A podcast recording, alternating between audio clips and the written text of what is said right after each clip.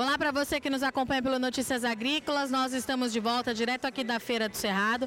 E olha só, agora a gente vai falar de pesquisa no café, porque o presidente do Conselho Nacional do Café, o Silas Brasileiro, está aqui. Disse que teve uma reunião ontem, né, Silas? É informação nova em parceria com a Embrapa. Conta pra gente o que vocês debateram lá em Brasília, Silas. Interessante, Virginia. Bom, primeira oportunidade de conversar sobre café.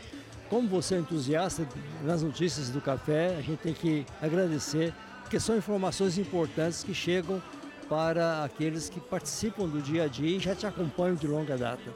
Bom, ontem nós falamos sobre uma matéria importantíssima para o Brasil, para os nossos produtores, durante todo o dia na Embrapa discutindo pesquisa, ciência, conhecimento.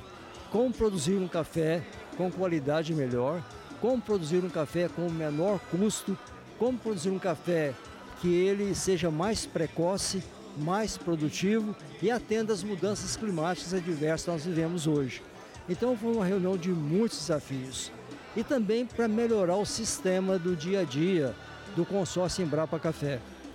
Olha, nós administramos um recurso substantivo. A Embrapa terá esse ano um recurso de 22 milhões que nós estamos destinando a ela para a pesquisa. E a grande preocupação nossa é a gestão desses recursos. Até então, até ontem, então um pesquisador, um cientista, ele resolvia fazer uma pesquisa sobre determinada matéria, encaminhava diretamente para o consórcio e o consórcio financiava. A partir de ontem, vai ter que passar pela entidade que ele representa. Depois desse crivo ser aprovado, aí vai para o Comitê Técnico CDPC e depois para a Assembleia para aprovar. Por que, que nos levou a isso, Gina? É um fato curioso. Nós perguntamos sobre é, projetos que foram lançados em 2018 e até hoje não foram concluídos. A informação então foi essa. Bom, quando vence o prazo, a gente prorroga. Quer dizer, é uma política permanente de prorrogar porque o técnico não terminou o seu projeto. O que é que nós definimos? Ele tem um prazo de 4 a 6 anos. Se teve algum motivo muito nobre, muito justo, nós podemos fazer uma prorrogação. Mas fora disso, nós encerramos o contrato. Simplesmente. E nenhum contrato mais será enviado diretamente por um pesquisador, por um técnico, para o Conselho Nacional do Café. Vai passar pelo crivo da sua entidade. Porque um banco de hemoplasma famoso lá em Campinas, nós estávamos com vários projetos lá atrasados. Aí consultamos a, a gestão, a diretoria, e eles simplesmente disseram o seguinte: bom, isso é prestado conta direto para o consórcio. Não passou por nós os projetos. Então agora, obrigatoriamente, tem que vir com de acordo dos gestores daquele banco de hemoplasma para que nós possamos então liberar os recursos. E o acompanhamento será muito, de pró, muito próximo, inclusive estabelecendo critérios de multas caso não seja cumprido.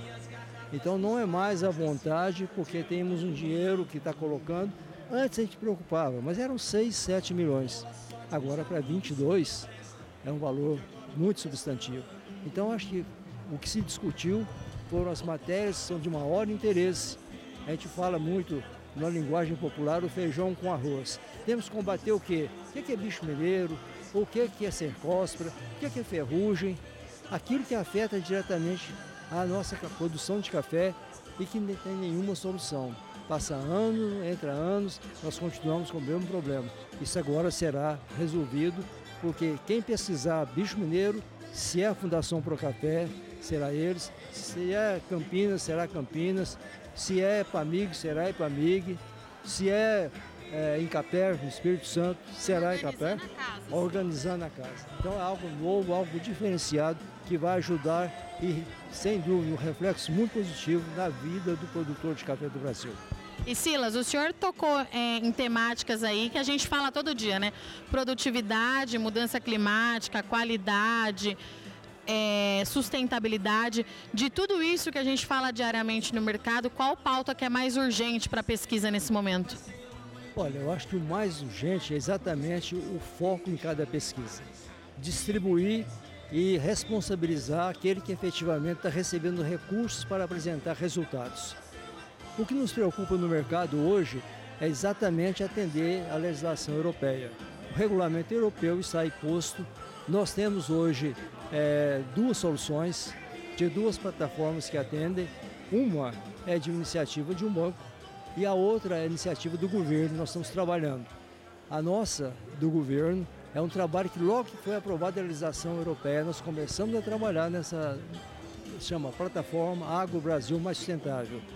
É que a, ela é acreditada no mercado europeu, no mercado americano, custo zero para o produtor, custo zero para as cooperativas, facilidade para o produtor passar as informações e ela não é punitiva, ela é educativa. Esse é um grande diferencial que se faz. Então, o que o Conselho Nacional do Café faz? Junto com as suas cooperativas, coloca realmente as matérias que são de maior importância. Quem decide qual plataforma que vai adotar são as cooperativas, são os gestores. Mas o que importa a nós, como representantes das cooperativas, dos produtores, é colocar algo na mão dos nossos gestores para que eles possam tomar a melhor decisão. Essa é a nossa parte. Nós estaremos, inclusive, dia 29 agora, de fevereiro, em São Paulo, lá na nossa sede, numa assembleia que será quase que uma audiência pública, aonde estamos levando o governo para que ele passe as informações para todos aqueles que quiserem participar, façam as perguntas, dirima suas dúvidas e veja qual a escolha, qual a opção que ele deverá tomar. Esse é um trabalho que nós fazemos com muita alegria. E Silas, é claro que eu não posso deixar de perguntar para o senhor como é que a gente vai chegando para a nova safra. Né? A gente está na primeira feira de café que antecede aí o início dos trabalhos, mas quais são as expectativas para 2024, Silas? Olha, nós temos agora, Virginia, de uma maneira muito clara, que nós teremos uma safra um pouco superior à que nós tivemos em 2023. É uma realidade no mercado. É um pouco superior, não aquilo especulativo que se coloca de uma super safra. Mas orientamos o produtor que ele deve escalonar as suas vendas, a sua participação no mercado. Às vezes ele se acomoda e quer mais, e por querer mais ele pode perder e perder muito.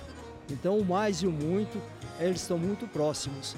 Hoje nós temos um mercado, realmente é um mercado que oferece para o produtor algumas vantagens. É o melhor dos mundos? Não. Mas traz renda para o produtor? Traz, sem dúvida nenhuma.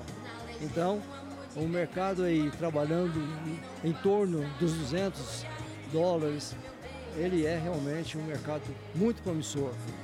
E por que nós aconselhamos fazer por etapas? Porque ele pode aproveitar os momentos de picos. E isso é realmente a grande vantagem. E por que, que ele pode deixar para aproveitar esses momentos? Porque nós temos dinheiro para financiá-lo. Então, se ele tem algum compromisso, ele pode recorrer aos recursos nossos do Fundo Café, serão 7 bilhões à disposição e, consequentemente, ele poderá então deixar para vender no momento mais próprio. Tem que vender no momento em que o mercado é comprador e não quando o mercado não quer e ele está ofertando. Isso demonstra realmente que ele está preocupado, achando que não vai ter preços e, consequentemente, às vezes, em preços baixos, há excesso de oferta. Quando os preços mais altos, o produtor não aproveita. Então, ele tem que fazer o cálculo, ver se aquilo realmente compensa e se compensar de maneira gradativa, ele tem que fazer as suas vendas escalonadas para pegar sempre uma média maior uma renda maior para aquilo que ele produz. Silas, obrigada. Estivemos aqui então mais uma vez com o Silas Brasileiro, sempre disposto a falar com notícias agrícolas. Obrigada, Silas, mais uma vez. E você continua por aí que a Feira do Cerrado está só começando, tem muita coisa para a gente ver, tecnologia, mercado, mas eu acho que o recado foi dado, né, Silas? Precisa participar desse mercado, fazer a continha de padeiro para não perder as oportunidades. Já já a gente está de volta.